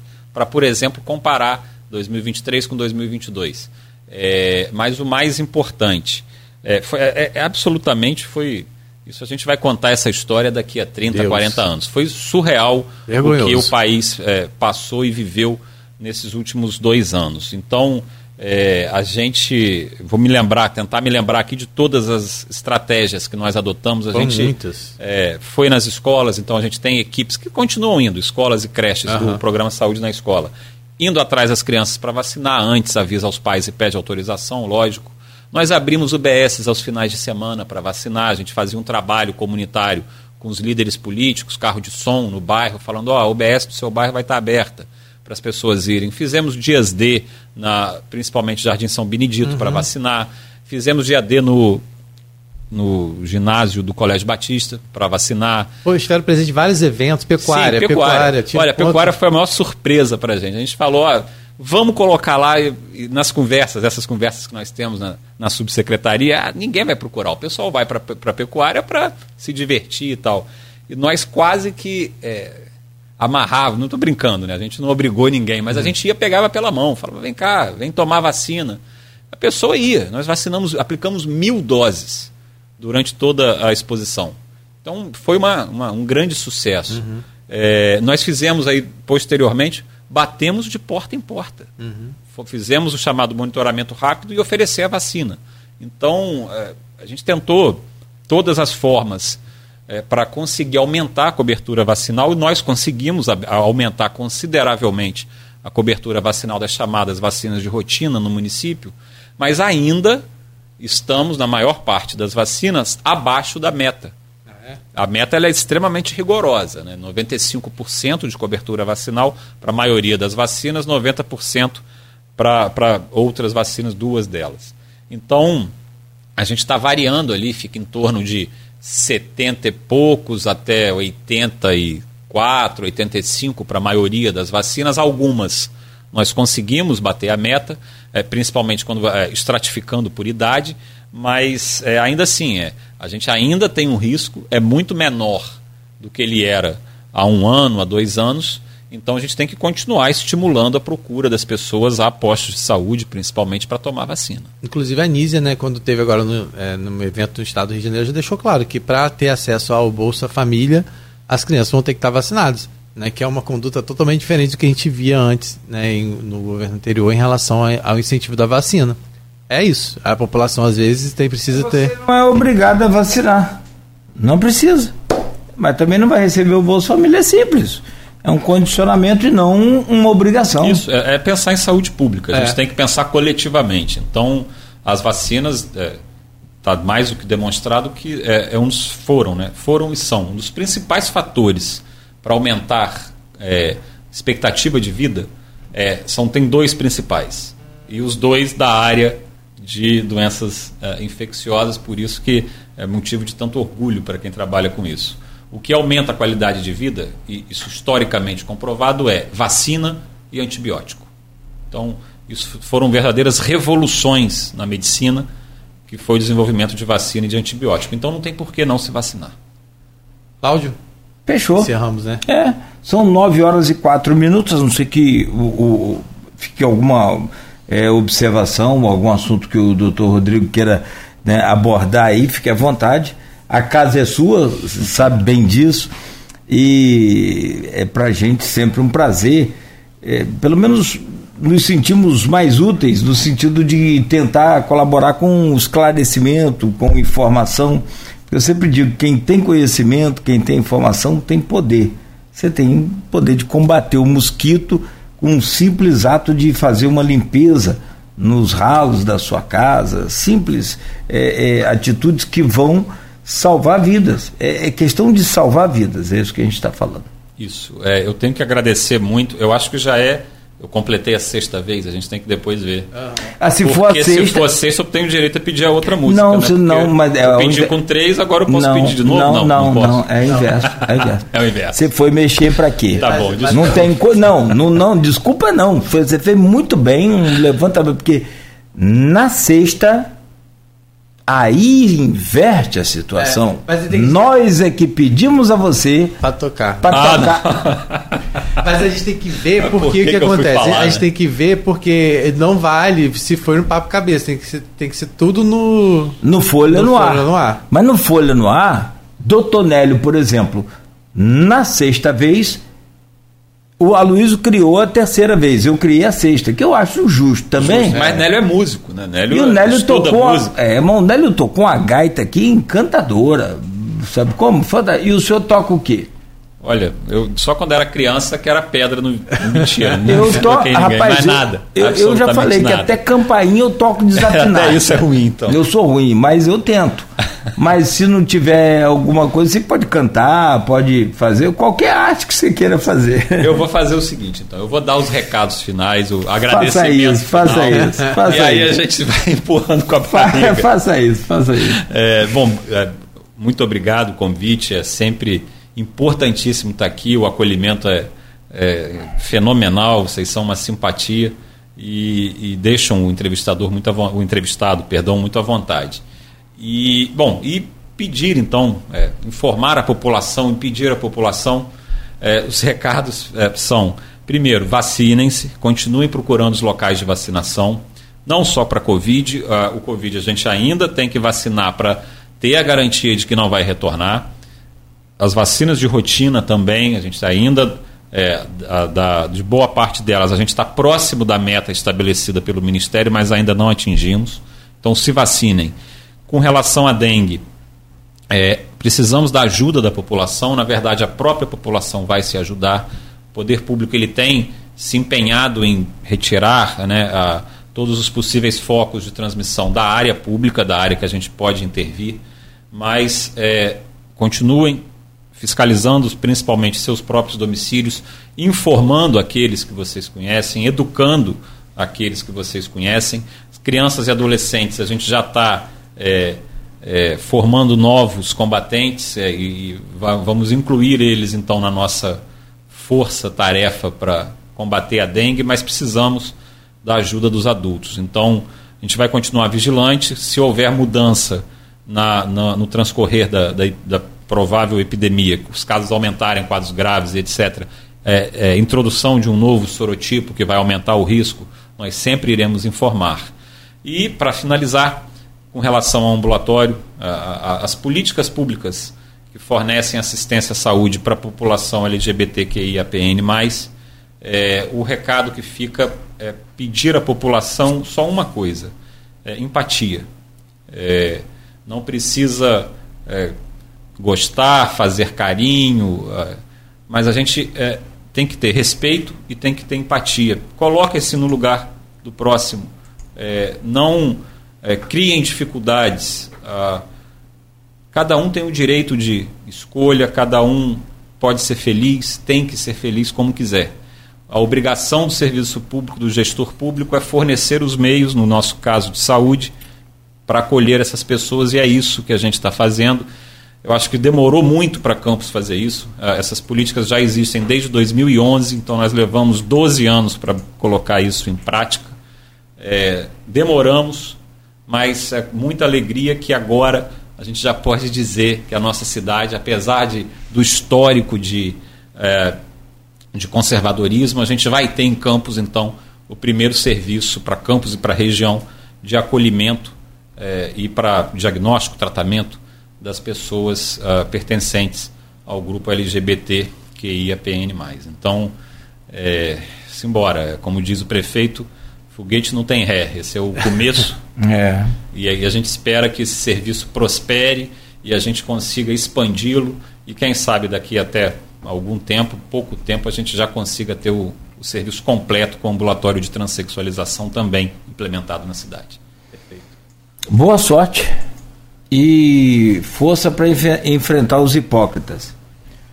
É, eu que estou falando, não é o senhor não, mas é, é, é exatamente isso.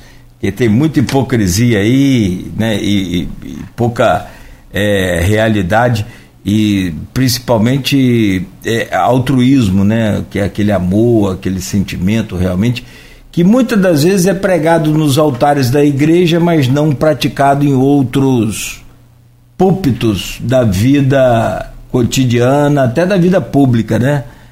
É, como diz aquela musiquinha, de que aquela música você vai à igreja é, e faz tudo errado, não tem? tem é mais ou menos por aí. Para quem sabe ler, um pingo é um pingo. Pronto. Rodrigo, obrigado. Bom final de semana, bom descanso. Isso aí, estamos de volta. Vai para Cabo Frio de novo? Não, Pô, semana eu tô de plantão. Bicho, é, Você esquece que eu, ele esquece que eu tenho, porque que eu não só tenho a rádio, tenho um plantão Funcionário de, de alto escalão é outro nível, filho. É bu... correu um sério risco de ficar rico, né? Porque trabalhando Oxi, você vai ficar rico. Não, no jornalismo a gente fica. Isso é empresa banca, Cabo Frio, Búzios. Isso é só para funcionário de primeiro escalão. Você já foi alguma vez a Búzios? Não. É, mas eu não cheguei à escala de conhecer o Nordeste todo, não, tá? Porque, é, ali já foi o Nordeste todo, já conhece tudo Nordeste. Ah, é, o Cláudio é. é. Mas ele foi trabalhando ah, duro. Aliás, eu conheço tá literalmente. Eu vou aqui em Cabo Frio na esquina. Ele vai pro Nordeste. Mas foi do vai comer lagosta, é. ele come lagosta no Nordeste. Você sabe que a gente tem um tempinho só para contar uma, uma claro. muito a melhor do, do meu sobrinho. É ah.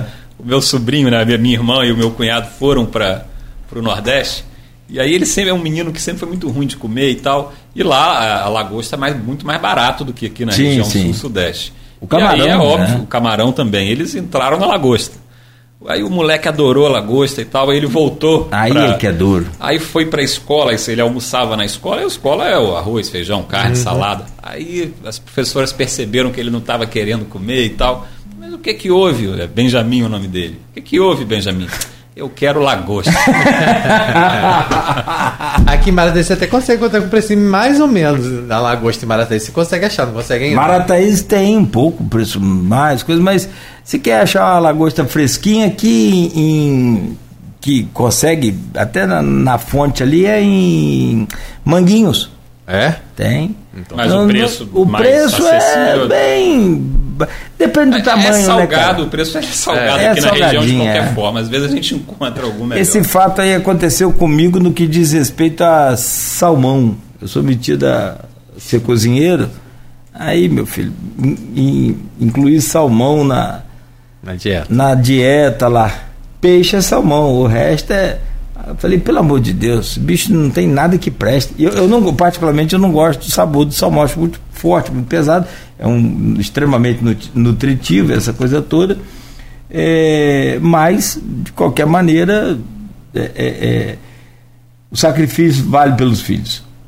É. Mas criar na lagosta, é, aí só para doutor. É, não, só no Nordeste e olhe lá. Tá certo. Nordeste, Pernambuco, por exemplo, é um dos maiores produtores, é o maior produtor de camarão do Brasil. Quer dizer, esse camarão que a gente come aqui no Rio de Janeiro, que depois vem para Campos, muitas das vezes, tá cheio de sulfito. É aquele pozinho que você coloca para o bichinho ficar inchadinho, bonitinho, né? E, no entanto, dá aquele mau cheiro. Camarão não tem mau cheiro. Não. Não, não tem. Eu quero lagosta, Cláudio. Agora eu quero Quer lagosta? Alô, Cristiano? Vamos lá, gente. 9 e 13, um abraço a toda a sua equipe lá, o seu pessoal todo. É, a, a, a, você, Rodrigo, Beto, muito obrigado. A você que nos acompanhou até aqui também. Claro, é, é, tem vários comentários aqui, doutora Wanda Terezinha, é, a Patrícia Matias dizendo aqui que o município está de parabéns pelas ações realizadas com combate à dengue. E o Maurício Batista, que não pode faltar, dizendo aqui também que o doutor sempre trazendo esclarecimentos à população. Parabéns pela entrevista. E segunda-feira estaremos de volta